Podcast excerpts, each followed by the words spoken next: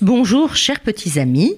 Aujourd'hui nous avons deux frères dans le studio pour raconter une très jolie histoire, Les portes de Nicanor, extrait des contes juifs de Daniel et Anna Sperber, inspiré de la Guimara. Bonjour. Bonjour, je m'appelle Elie Meller et j'ai 11 ans. Bonjour. Bonjour, je m'appelle Avigdor et j'ai 6 ans. Alors voilà cette très belle histoire. Il y avait autrefois un juif riche qui s'appelait Nicanor et qui vivait dans la ville d'Alexandrie en Égypte. Trois fois par an, à Sukkot, à Pâques et à Shavuot, il se rendait à Jérusalem pour prier dans le Saint-Temple.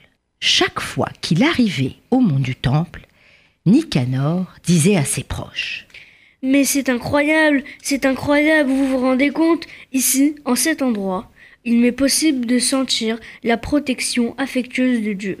Je veux faire un don au temple qui montrera mon amour et ma loyauté pour Dieu et le peuple juif. Mais que devrais-je offrir? Alors il réfléchit, il réfléchit. Je sais, j'ai trouvé. Je vais engager les meilleurs artisans d'Égypte pour fabriquer de magnifiques portes de bronze pour la cour du temple. Alors, durant toute une année, il se mit à la recherche du meilleur bronze d'Égypte. Il me faut ce bronze, il me faut ce bronze, car il est aussi résistant et dur que le fer, et aussi brillant et resplendissant que l'or. Elles doivent être parfaites. Il faudra deux ans pour le faire.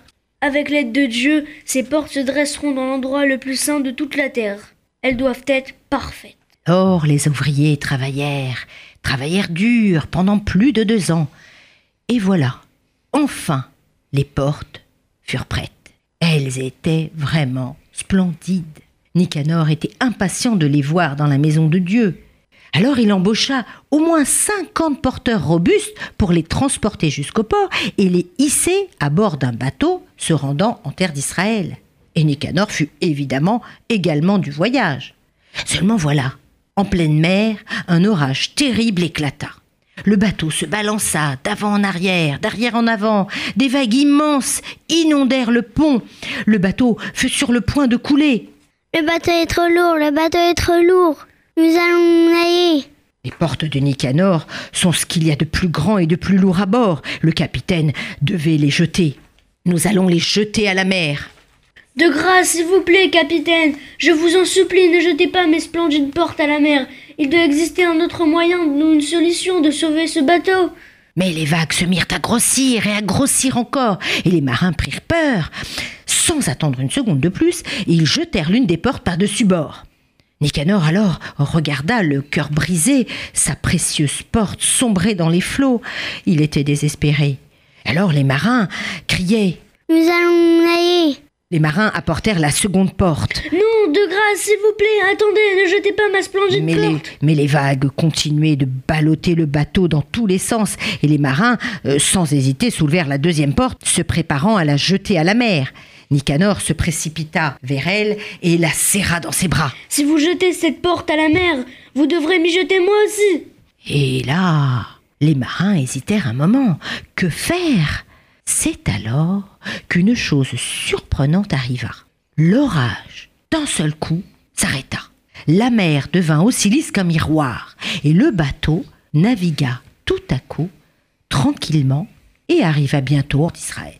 Voilà que Nicanor débarqua du bateau et regarda les porteurs décharger la seule porte restant par la rampe d'accès. Je suis heureux que le bateau n'ait pas coulé, vraiment heureux. Mais je suis toujours triste que l'une de mes splendides portes ait fini au fond de l'océan. Il regarda au loin, les larmes aux yeux, les vagues qui brillaient, et poussa un gros soupir en pensant à sa porte qui avait coulé, quand soudain, quand soudain, apparut l'autre porte. Elle se tenait tout à coup à côté de sa semblable.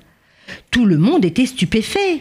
Comment est-ce possible? Comment est-ce possible? s'interrogeait tout le monde. Venez voir, venez voir, oui, ma porte, euh, ma porte, elle est ici, en terre d'Israël. Nicanor était transporté de joie. Sa porte était tout à coup apparue. Ma splendide porte, elle est ici, oui, elle est ici. Il était tellement émerveillé qu'il s'approcha pour la toucher. Elle est toujours aussi parfaite, aussi resplendissante. C'est un miracle, un merveilleux miracle. Bientôt, sa joie fut complète, car les magnifiques portes furent installées à l'entrée est du Saint-Temple, où elles scintillaient comme de l'or à la lumière brillante du matin.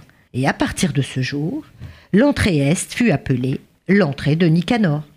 Merci, merci, merci Hachem, merci pour ce miracle. Grâce à toi, j'ai pu aller au bout de mes promesses et t'honorer. Au revoir les amis Au revoir. Au revoir.